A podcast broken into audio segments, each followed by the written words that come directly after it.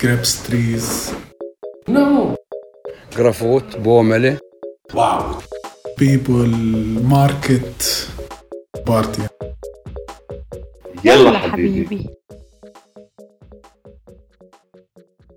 Es ist Freitag der Oh, der 13.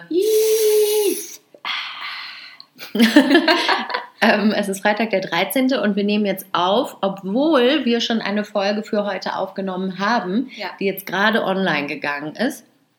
Ähm, nehmen das quasi schon eine Woche im Voraus auf, weil äh, Prinzessin Pia ab nächster Woche für zwei Wochen in Deutschland ist. ja, ich weiß. Ja.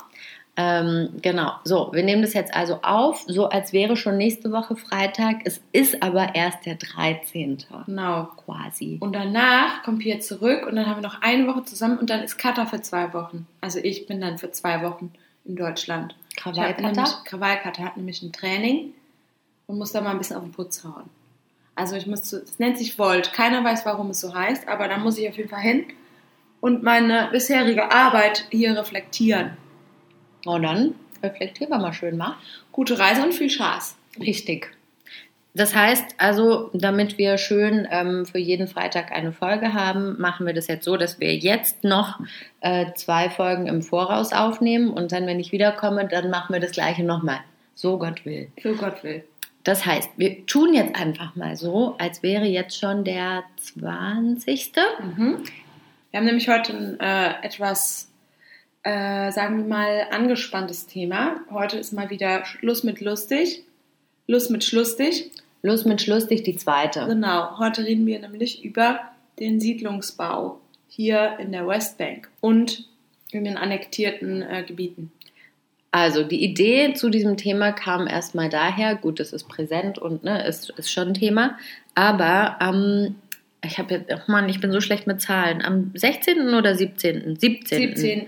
Am 17. sind Wahlen in Israel. Das heißt, wenn ihr das hört, minus drei Tage, für uns jetzt aber plus vier Tage. Ja, Also wir- in so einer Schwangerschaft. Ich bin heute in der 13. plus 4. Ja, und was bedeutet das? Ja, in der 13. Woche und vier Tage. So ungefähr. Reden Schwangere. Ah ja, das kenne ich nicht. Ich auch nicht, aber ich habe Freunde, die, die das mir beigebracht haben. Ich habe keine Freunde. Oder keine Schwangeren. Ja, das kann auch sein. Oder nur Männer. Grüße an alle Muttis und danke für die Info. okay, zurück zum Thema. Jedenfalls ist am 17. Äh, der Tag der erneuten Wahlen in Israel. Es gab schon Wahlen ähm, im April. Da gab es aber Probleme. Und zwar, ich habe ja mal eine Zahl rausgesucht. Und zwar ähm, bei der Knesset-Wahl. Knesset, das ist das israelische Parlament. Am 9. April war das. Da hat ähm, die Partei von Benjamin äh, Netanyahu, die Likud, hat 26,5 Prozent der Stimmen bekommen. Und dann Kachol Lavan, das bedeutet blau-weiß, hat äh, 26,1 Prozent bekommen. Also man kann sagen, sie haben genau gleich viele Stimmen bekommen eigentlich. Und ähm, es gab also keinen klaren Gewinner und danach kam es zu Koalitionsverhandlungen, ähm, Ja, die zu nichts geführt haben. genau. Weil heißt- keiner will mit dem anderen irgendwie zusammen äh, oder sich äh, zusammenschließen zu einer Koalition. Deswegen ähm, müssen jetzt Neuwahlen äh, gemacht werden und die finden nächste Woche Dienstag statt. Und in diesem Zusammenhang wurde diese Woche, hat Benjamin Netanyahu eine, ähm, wie sagt man, Aussage getroffen darüber, dass er das Jordantal annektieren will. Und vor allem die Siedlungen. Und vor annektieren allen Dingen will. die Siedlung, genau. Das heißt, wir wollen einfach darüber sprechen, was bedeutet es eigentlich, wenn wir von Siedlungen sprechen und was, was hat das für politische Folgen, wenn die Siedlungen tatsächlich annektiert werden. Was Mhm. das einfach auch geografisch bedeutet und politisch und äh, überhaupt. Das wollen wir heute mal ganz kurz anreißen. Mal ein bisschen eine kleine Zusammenfassung. Genau, fangen wir doch einfach mal von vorne an mit so einer kleinen Definition. Okay. Wer fängt an? Ähm, Soll ich mal anfangen? Ja. Ich habe schon hier aufgeschlagen. Ja, ich, kann mir, ich kann mir so schlecht Zahlen merken. Ich habe mir da mal was aufgeschrieben. Und zwar gibt es insgesamt 600.000 Siedler in 250 Siedlungen.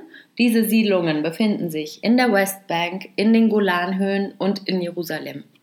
Also das bedeutet, damals wurde ja 1949 die sogenannte Green Line äh, festgelegt. Also quasi wurde äh, von Israel und der UN zusammen, denke ich, ne? Mhm, Also, genau, das war eine, ja, ja. Das war, genau, haben sie die äh, sogenannte Green Line äh, festgelegt, was die heutige Westbank umrandet und den Gazastreifen. Also das, was heute Westbank und Gaza äh, bestimmt.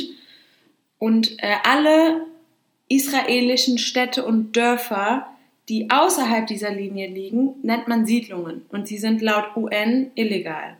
Also außerhalb der Linie bedeutet In, Im- der, in der Westbank. Westbank. Und man muss noch die annektierten Gebiete mit, äh, mit reinholen. Also Jerusalem ist ja auch annektiert und die Golanhöhen, also Syrien, das gehört auch noch dazu. Das heißt, alle Städte und Dörfer, die in der Westbank liegen, in Jerusalem und in den Golanhöhen, das sind Siedlungen. Und die sind illegal, laut UN. Das muss man dazu sagen. israelische Siedlungen. Israelische Also, Siedlungen, mhm. natürlich. Äh, ich habe gelesen, dass die ersten Siedlungen 1967 nach dem äh, Sechstagekrieg entstanden sind und ähm, dass sie, obwohl sie illegal sind, trotzdem quasi ähm, weiterhin wachsen und das schon seit äh, Jahrzehnten. Weiterhin wachsen und sie werden äh, ganz stark militärisch bewacht von äh, dem israelischen Militär. Das heißt, die ähm, leben in ihren Siedlungen, die ganz stark abge, abgezäunt sind und überall sieht man dann drumherum äh, Soldaten, die ähm, diese Siedler in Anführungsstrichen beschützen. Genau. Also das heißt, wenn man in eine Siedlung fährt, dann muss man immer durch einen Checkpoint. Also man kommt gar nicht drum herum. Das sind quasi so abgeriegelte Städte und, und Dörfer. Manche sind irgendwie, habe ich gelesen, bestehen aus wenigen Familien. Manche wiederum sind riesige Städte, größer als Tel Aviv, mit Universitäten, Krankenhäusern, Industriegebieten. Und ähm, das, was ich so furchtbar daran finde, ist, dass egal wo du bist in der Westbank, egal auf welchem Aussichtspunkt du stehst, wenn du, wenn man so, sage ich mal, eine 360-Grad-Umdrehung macht und sich äh, so panoramamäßig umschaut, dann findet man auf jeden Fall mindestens eine Siedlung. Mhm. Man kann sich das so vorstellen, äh, wenn man hier durchs Land fährt, das ist sehr hügelig alles hier. Also es ist hügelig und auf diesen Hügeln äh, sind dann diese Siedlungen und die sehen auch ganz anders aus als die palästinensischen Städte. Die haben immer rote Dächer und das ist ganz oft so ein bisschen so Reihenhaus-Stil. Also wirklich so Karton, Karton, Karton, Karton aneinander. Mhm. Ähm, es ist, die sind immer sehr grün, die kriegen nämlich recht viel Wasser. Mhm. Ähm, und ja, sie sind umzäunt. So sieht es aus. Ja, Also, also, man muss immer so ein bisschen nach oben gucken auf die Hügel und dann sieht man da eigentlich diese Siedlungen. ja, die sind halt auch mit Absicht immer auf den höchsten Punkten gebaut. Einfach, ähm, ich glaube, der Hintergrund ist auch so ein bisschen äh, Schutzmaßnahme. Wenn man auf dem höchsten Punkt ist, dann kann man halt auch Angreifer besser erkennen und zur Not abwehren. Mhm. So würde ich es äh, äh, Strategische Gründe. Genau. Ähm, also als die äh, Siedlung dann angef also als angefangen wurde äh, mit dem Siedlungsbau ab 67, ähm, hat man das so begründet, dass äh, die Grundstücke niemandem gehören. Also das heißt irgendwie, das Land stand leer und äh, es gehörte niemandem. Und deswegen hat man sich gedacht, kann man darauf bauen. Allerdings muss man dazu sagen, dass palästinensisches Land oft eher nach dem Gewohnheitsrecht belebt wird. Das heißt, der, derjenige, derjenige, der da schon immer gelebt hat, dem gehört es halt. Und dementsprechend ist es nirgendwo registriert. Und dementsprechend sind halt auch die offiziellen Rechte vor dem, vor, vor dem Schutz dieses Landraubs nicht gegeben. Mhm. Ich glaube, es gibt sowas wie ähm, Eintragungen in irgendwelche Bücher, äh, die noch aus der osmanischen Zeit sind Mhm. und so Geschichten. Also uralte. Dokumente über Land, also wem dieses Land gehört. Und ich glaube, das ist jetzt ein bisschen gefährliches Halbwissen, vielleicht weißt du das besser, Katha. Ähm, ich glaube, es ist so, Land, das nicht bestellt wird, also landwirtschaftlich, äh, das kann abgezogen werden. So ist es. Das stimmt. Und dementsprechend äh, gibt es hier auch viele Organisationen, die, ähm, die palästinensische Landwirte vor allen Dingen dabei unterstützen, ihr Land zu bebauen äh, und zu, zu, äh, zu nutzen. Nicht, nicht äh, im, im architektonischen Sinne, sondern eher so im Sinne von äh, Anbau von Olivenbäumen oder anderen äh, Pflanzen und so weiter, dass es halt agrarisch irgendwie genutzt wird. Und äh, ein Freund von mir arbeitet für so eine Organisation und die laden halt mehrmals im Jahr äh, Ausländer ein, die dann den ähm, Bauern, die in so, in, vor allen Dingen in C-Gebieten, die ja sehr, äh, also strategisch ähm, nicht zu Paläst also nicht zur palästinensischen Autonomiebehörde gehören, sondern unter der Kontrolle von Israel sind, da äh, diese Organisation hilft diesen Bauern bei der Olivenernte oder bei der Einpflanzung neuer Olivenbäume, um eben die, äh, die Bauern davor oder damit zu unterstützen, dass ihnen das Land weggenommen wird. Also das, äh, Dass es ihnen nicht weggenommen wird. ah, fuck. Das, Wichtiger Punkt. Dass es ihnen, oh Gott, dass es ihnen nicht weggenommen wird, ganz genau. Ja, das war jetzt Ja, ein ja langer klar. Satz. Das war ein langer Satz mit vielen Einschüben. Da kann auch man nicht vergessen. Genau, oh mein Gott. So, und äh, das, also dementsprechend wollte ich nur damit unterstützen, dass du äh, vollkommen recht damit hast. Mhm. Und äh, deswegen ist es auch so gefährlich für Palästinenser, wenn sie ihr Land länger als, ich weiß gar nicht, ähm, wie viele Jahre das sind, aber wenn sie länger als x Jahre ihr Land verlassen, das vor allen Dingen in C-Gebieten, denke ich mal, liegt, dann ähm, kann es ihnen quasi weggenommen werden. Mhm, genau. Ja. Und dann habe ich noch gelesen, dann unterscheidet man ähm, israelische Siedlungen von sogenannten Outposts.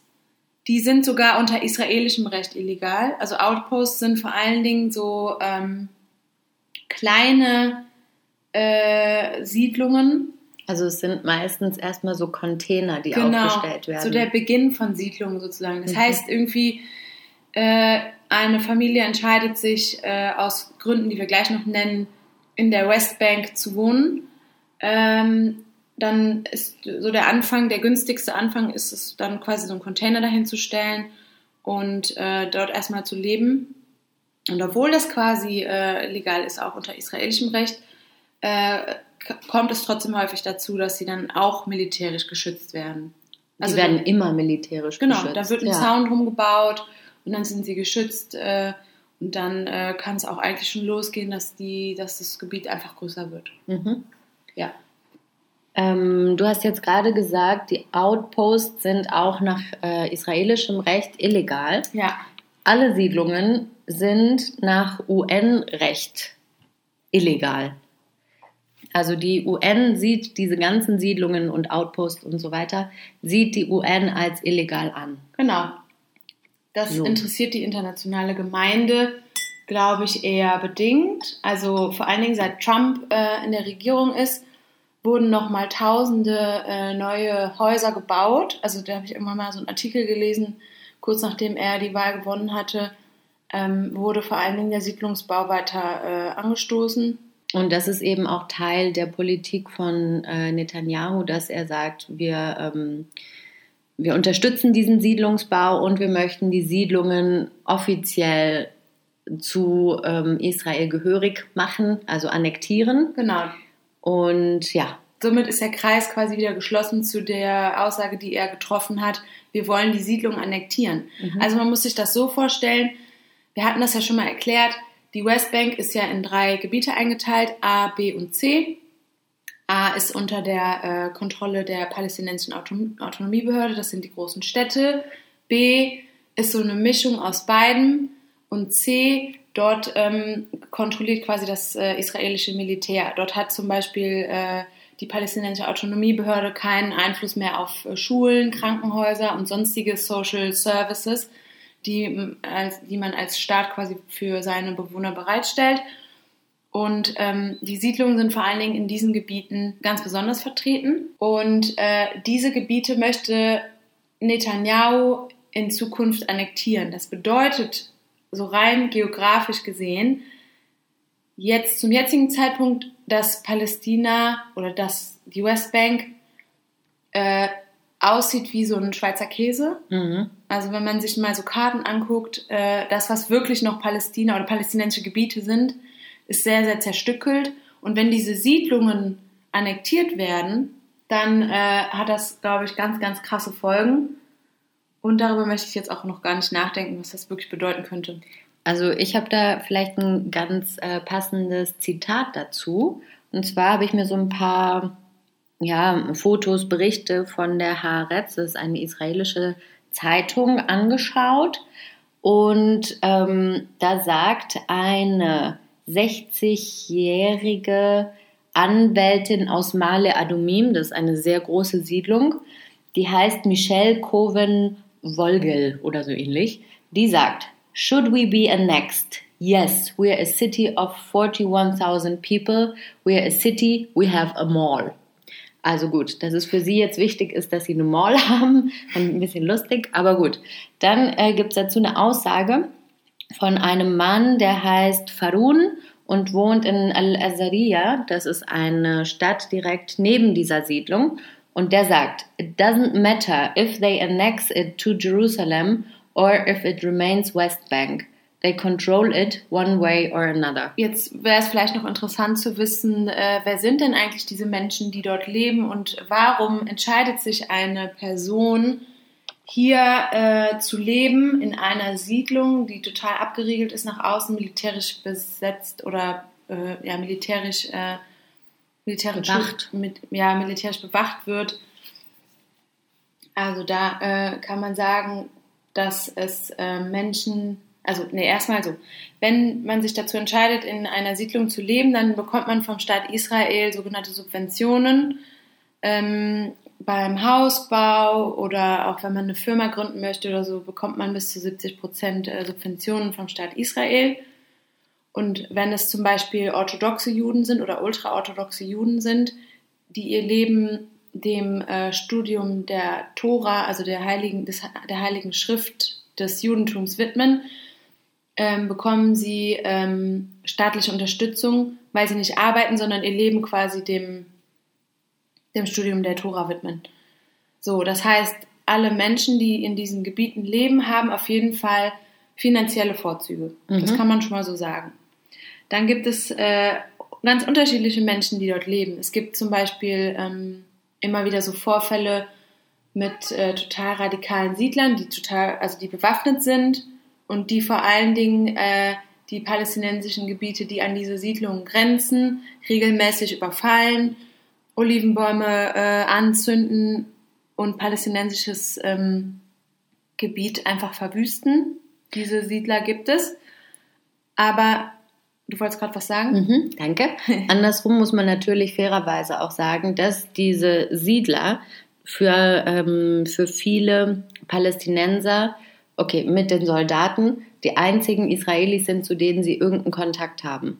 Also die Palästinenser, die hier in der Westbank leben und nicht nach Israel reisen oder reisen ist jetzt übertrieben, sind ja nur ein paar Minuten theoretisch, fahren ein, ein wie sagt man, to enter, ich bin schon so lange hier, äh, können Betreten, ja, danke. ähm, die haben, wenn sie Kontakt zu Israelis haben, Kontakt zu Soldaten und Kontakt zu Siedlern, wenn überhaupt. Ähm, und für diejenigen Palästinenser, die irgendeine Art von Rache oder was auch immer Vergeltung verüben möchten, sind natürlich die Siedler die erste Anlaufstelle. Ja. Das heißt, da gibt es halt einen krassen und extremen, ich sag mal vorsichtig, Kontakt zwischen Palästinensern und Israelis. Genau.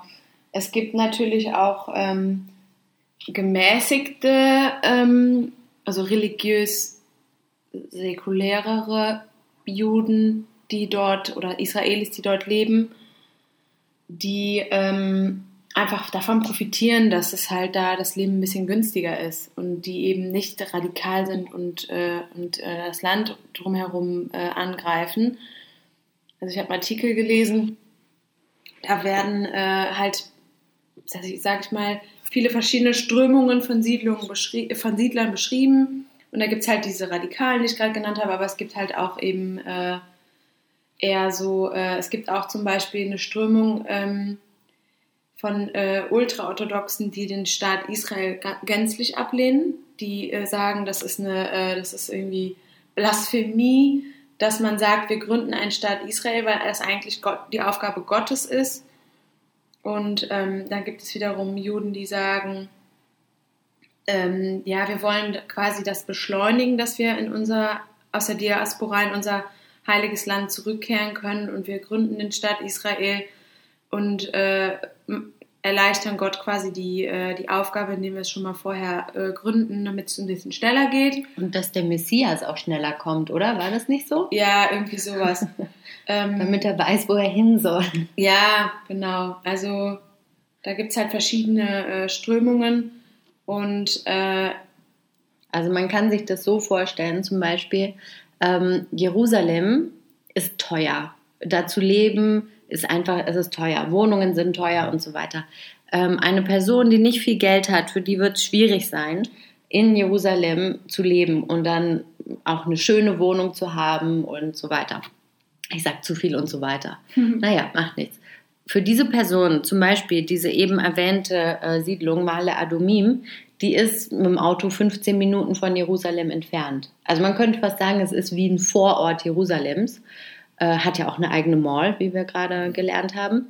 Und Leute, die zum Beispiel in Jerusalem äh, arbeiten und in Male Adumim wohnen, die können sich einen ganz anderen Lebensstandard leisten als Leute mit demselben Einkommen, die in Jerusalem leben. Ja. Also da gibt es dann bestimmt viele Personen, die sagen, ja, also in, in der Siedlung Male Adumim, da habe ich ein Haus mit einem Pool und ähm, mein Weg zur Arbeit ist eigentlich relativ schnell.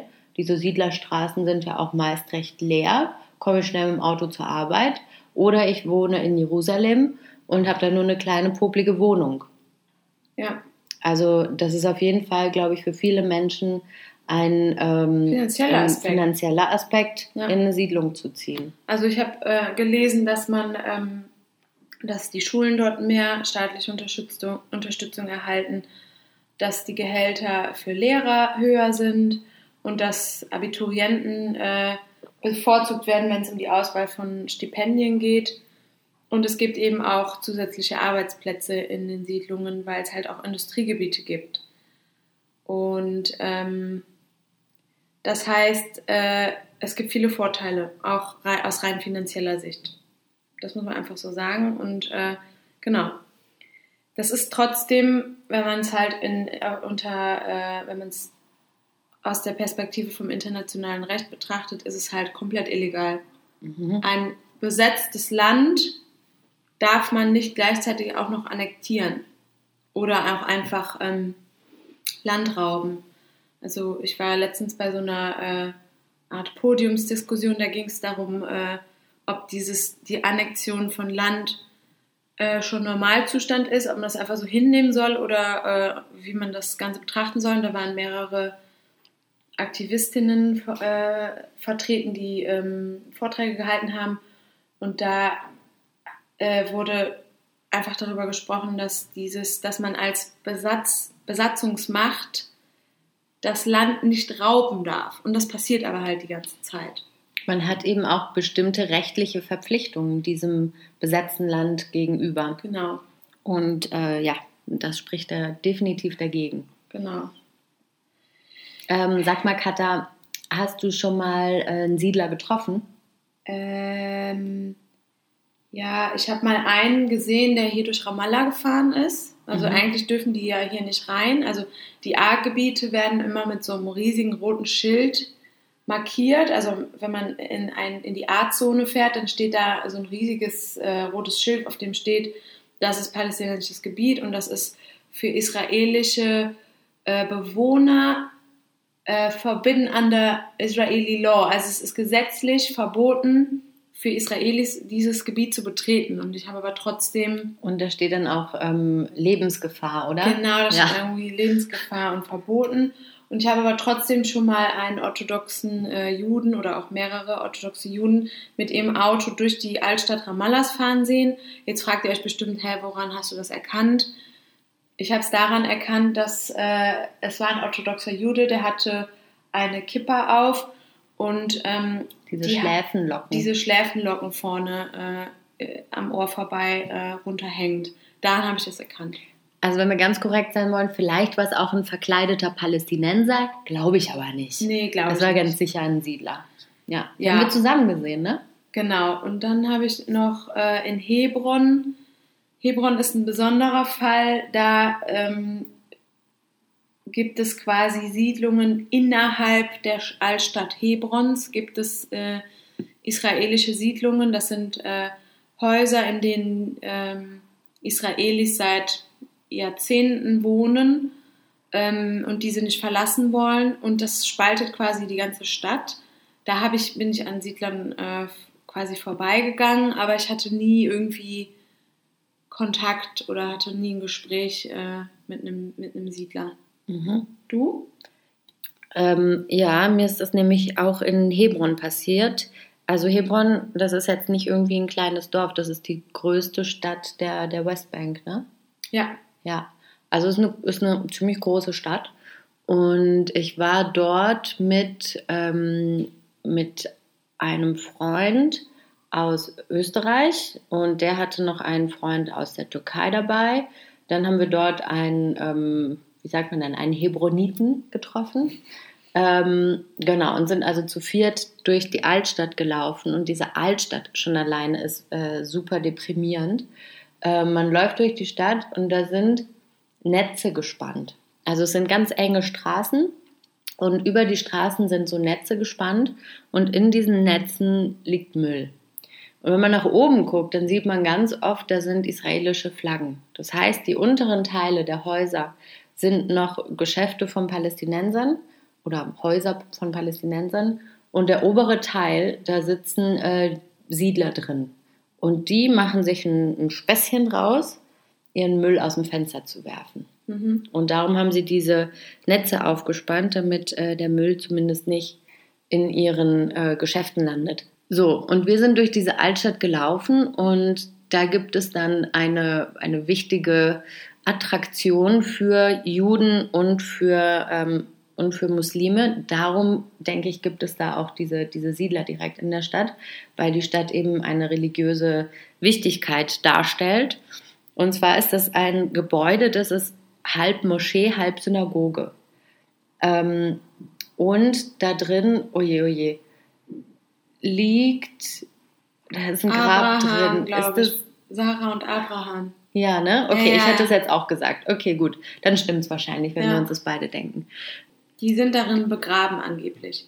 Mhm. Also das äh, Man sieht da halt so große Klötze und das sollen Gräber sein. sind Sarah und Abraham begraben. Die haben äh, sowohl in der Tora als auch in der äh, im Koran, aber ich glaube sogar auch in der Bibel. Klar, es äh, sind ja, Abra ja, abrahamitische äh, Personen. Religionen.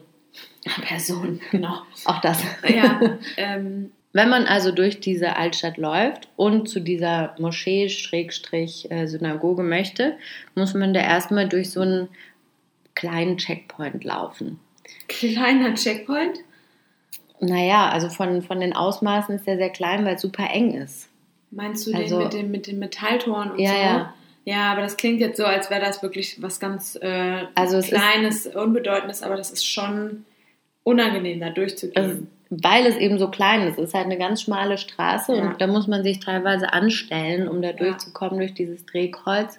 Und dann wird man nicht weitergelassen und dann quetschen die Leute und es ist, es ist sehr unangenehm. Also es ist vor allen Dingen, die haben einfach so ein, äh, wie so an so einem Flughafen, haben die einfach so ein Metall, riesiges Metallkonstrukt da in diese kleine Straße reingebaut. Das nimmt einfach den ganzen Platz ein und man muss seinen Pass vorzeigen, wenn man reingeht und ähm, man wird teilweise auch schikaniert. Also es ist nicht so angenehm, da durchzugehen. Nee. Und für die Leute, die da wohnen und da jeden Tag durch müssen, ist es wirklich äh, eine krasse Belastung. Und ich kenne auch Personen, die, es gibt nicht nur den Checkpoint, sondern mehrere. Und ich kenne jemanden, der darf nur durch noch zwei oder drei von sieben oder acht Checkpoints durch. Hat bei, der hat bei den anderen äh, Checkpoints quasi Hausverbot. Einreiseverbot. Ja, Mhm. in, seine eigene, in seiner eigenen Stadt quasi. Mhm.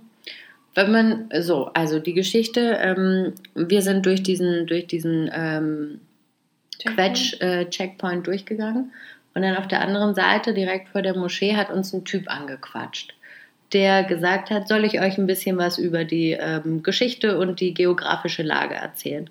Und wir waren so, ja, okay, hat er uns eine Karte gezeigt, meinte, okay, kommt mit, kommt mit. Wir sind ihm irgendwie alle hinterhergedackelt, weil wir völlig überfordert mit der Situation waren.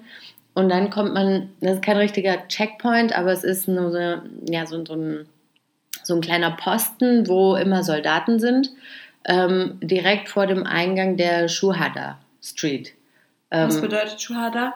äh, Märtyrer, Märtyrerstraße. Und da sind dann noch direkt hinter diesem, ähm, ja, hinter diesem Posten mit den Soldaten sind noch so zwei, drei palästinensische Geschäfte, wo so gut wie niemand natürlich hinkommt. Ist jetzt nicht so der schönste Ort dort. Und dann kommt der Eingang zu dieser Straße und da ist alles tot. Da ist nichts. Das ist so eine richtige Geisterstadt. Ähm, und da dürfen, dürfen die meisten Leute, die meisten Palästinenser auch einfach nicht mehr rein. Das war mal eine ganz belebte Einkaufsstraße, aber die, äh, die Türen zu den Shops sind teilweise zugeschweißt worden vom israelischen Militär. So, und dann kam unsere ähm, nette Bekanntschaft, die wir da kennengelernt haben. Wir standen da mit dem Typen, der uns dann ähm, irgendwas auf dieser Karte gezeigt hat und erklärt hat. Und dann kam die Frau auf uns zugerannt. Ich glaube, die war schwanger und hatte irgendwie ein oder zwei Kinder dabei und ähm, hat uns auf Englisch angeschrien. Also wirklich, wirklich laut angeschrien. Und ich weiß nicht warum, die hat immer nur ähm, ihr, ihre ähm, Rede an einen von meinen Freunden adressiert. Ähm, und hat geschrien, ihr wollt immer nur eine Seite der Geschichte hören. Ihr wisst gar nicht, was hier überhaupt los ist. Wenn eine schwangere Palästinenserin nach, nach Jerusalem ins Krankenhaus geht, dann bekommt sie die allerbeste äh, Versorgung. Wir waren so, äh, Tayyip, warum sollte sie das auch nicht bekommen? Ja. Ähm, und hat, äh, also in diesem Schreiton hat sie, hat sie uns erzählt, dieses Land sei ihr von Gott geschenkt und sie hat jedes Recht dazu sein. Und ähm, ich weiß nicht, was sie uns noch alles erzählt hat, aber es war, es war wirklich gruselig. Ich hatte echt Angst. Mhm. Rechts und links von uns waren Soldaten. Die haben natürlich diese Situation mitbekommen und haben gesehen, wie diese Frau uns angeschrien hat und haben die ganze Zeit so geguckt und mit ihren, mit ihren riesigen Waffen in der Hand. Und ich dachte nur, oh Gott, oh Gott, das ist mir hier gerade alles sehr unangenehm. Und dann ähm, hat sie den Freund von mir gefragt, ähm, wo wohnst du? Und dann hat er gesagt, in Wien. Ja, und hast du dein Haus? Und dann meinte, meinte er so, ja klar habe ich ein Haus, also eine Wohnung. Und dann meinte sie, ja, wie fändest du es, wenn dir jemand dein Haus wegnimmt? Und ich dachte mir so, äh? Wer hat denn hier wem we wessen Haus Ja, weggenommen? eben. Und dann meinte er, ja, fände ich natürlich nicht so gut. Sie sagt, ja, die Palästinenser wollen uns unsere Häuser wegnehmen. Ähm, und, aber es ist uns von Gott gegeben und das lassen wir nicht zu. Und ähm, dann hat der Freund nur von mir gesagt, äh, der meinte, der Unterschied ist, ich zahle für meine Wohnung und ich glaube nicht, dass Gott mir die gegeben hat. Fand ich irgendwie ein, eine gute Antwort. Ja. Und ich war die ganze Zeit nur so, Leute, komm hier weg, ich will hier weg, ich will hier weg. Ja, oh Gott, unangenehm. Das war wirklich, ich hatte echt, ich hatte Schiss in der Situation. Ja, ich hatte echt Schiss. Ja. Ähm, von der einen Seite kamen dann noch mehr Soldaten, die dann auch näher gekommen sind. Und ich war nur so, oh Gott, Gott. Mhm. Und Haben die irgendwelche ähm, Anstalten gemacht, sich einzumischen in die Situation? nö, nicht wirklich. Die haben ja die ganze Zeit geguckt Mhm. und sind da so ein bisschen auf und ab geschlendert. Mhm. Ähm, aber man weiß halt nicht, ob, was, da, was da passiert als nächstes. Ja. Man, ich konnte es nicht einschätzen. Und ich war noch relativ frisch hier, also ich war wirklich völlig überfordert damit. Ja, glaube ich. Und dann sind wir wieder zurück in die Altstadt durch diesen, durch den Quetsch-Checkpoint und ich habe gezittert. Mhm. Ich habe gezittert und war kurz davor, wirklich in Tränen auszubrechen. Ja. Das war das war- deine erste Hebron-Erfahrung? Das war mein erstes Mal in Hebron, Ja. meine erste Siedlererfahrung. Wow. Und ich meine, so viele Waffen habe ich in meinem Leben auch noch nicht gesehen. In Deutschland kennt man das halt nicht. Nee. Und wirklich so diese schweren Waffen so nah an meinem Körper zu sehen, das, das, das macht was mit mir. Auf jeden Fall, da stimme ich dir zu. Das, äh, damit kommt, das ist auch eine der wenigen Sachen, mit denen ich hier am allerwenigsten klarkomme. Also nicht, dass ich mich jetzt an andre, anderen Sachen gewöhnt hätte, aber so diese Waffenpräsenz ähm, finde ich, finde ich ist so sehr bedrohlich, weil Da stehen zum Teil irgendwie 17-jährige, 18-jährige äh, Israelis, die gerade mit der Schule fertig sind und äh, in den Militärdienst müssen.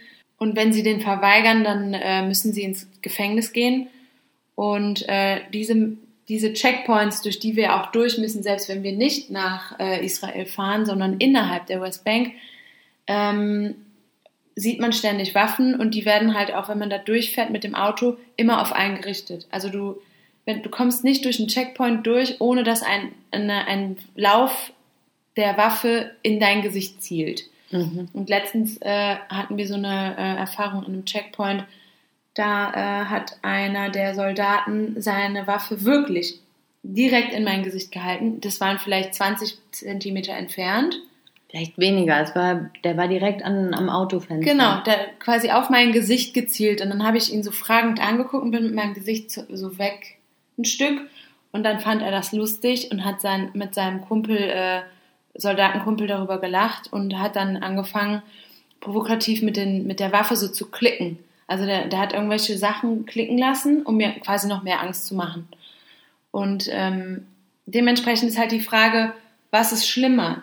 Die, diese Präsenz des Militärs überall oder eben diese zum Teil aggressiven Siedler, die das ähm, Land für sich beanspruchen, weil sie das eben als von Gott ähm, gegeben, Gegeben. empfinden.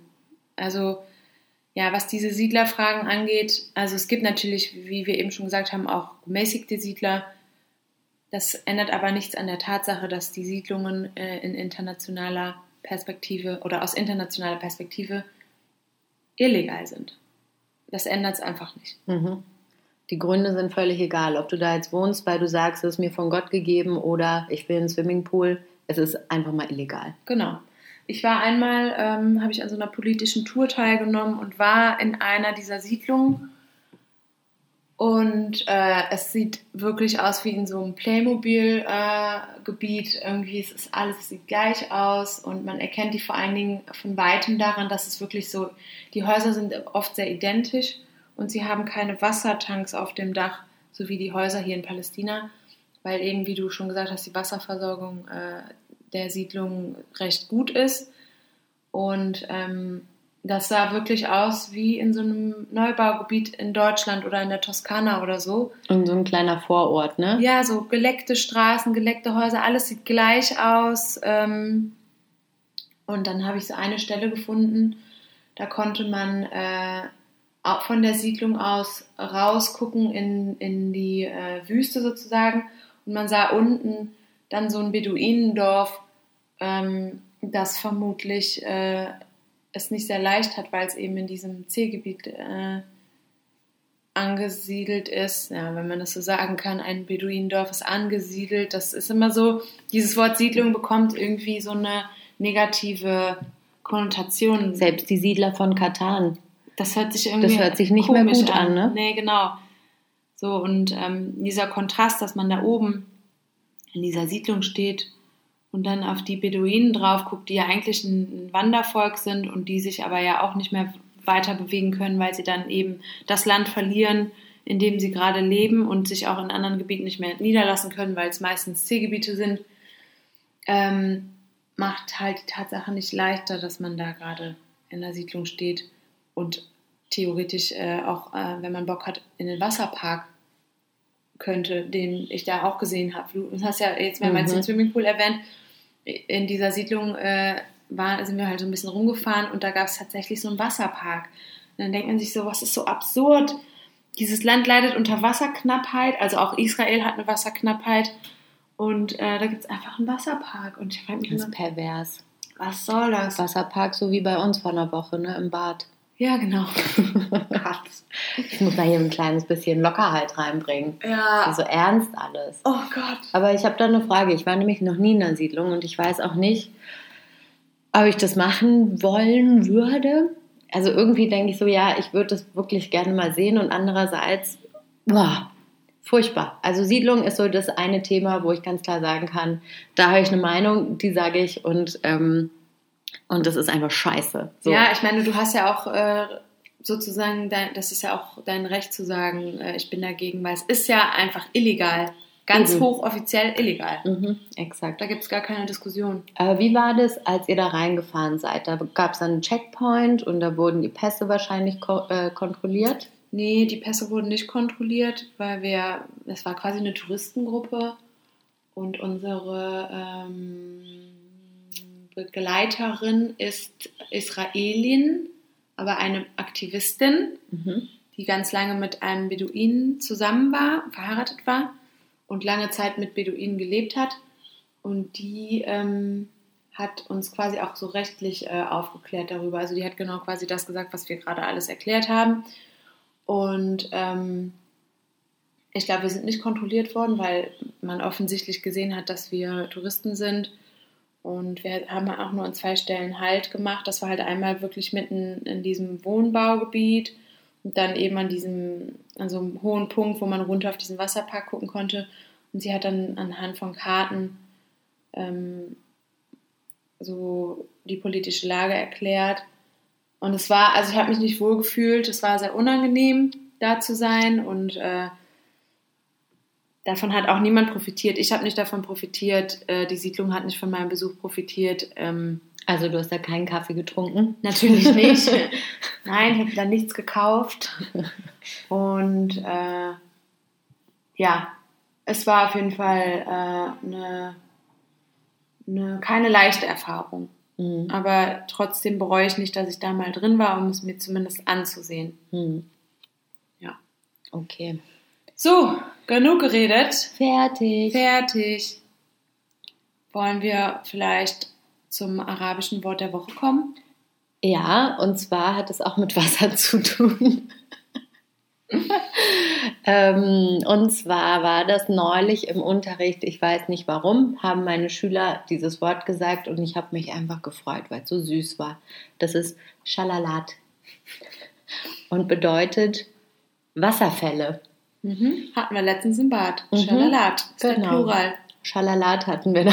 Dann ist ja Singular ja Schalala. Oder Schalal. Schalale vielleicht? Oder Schalale. Ah ja, es ist ja mit äh, Tamabuta am Ende, ne? Wahrscheinlich. Schalale, Schalalat? Ich weiß es nicht. Ja. Plural ist auf jeden Fall schöner. Schalalalat. Schalalat in the morning. Und so weiter. Ja, Das war wirklich in the morning. Ja, unser es war wirklich äh, in the morning. Oh mein Gott, ich will gar nicht dran denken. Bin ich schon wieder angespannt. Bin ich eh schon nach dieser Folge. Genau. Äh, ja, Haben wir noch ein bisschen Musik? haben wir. Und zwar Erzähl, Katte Reinsens. habe ich nämlich einen geilen Song gefunden. Das ist so ein bisschen, also ich folge so einem Palästinenser, der in Amerika lebt. Der ist äh, super lustig und der postet jeden äh, Donnerstag so ein ganz bestimmtes Lied. Und das heißt Halla bil el Khamis oder Halla bil Khamis. Und das ist von äh, Ma'an Barut. Und dieses Lied soll quasi das Wochenende einläuten. Also dieses Lied Halla al-Khamis bedeutet äh, herzlich willkommen Donnerstag. Und das ist sozusagen so der Song, der das Wochenende einläuten soll.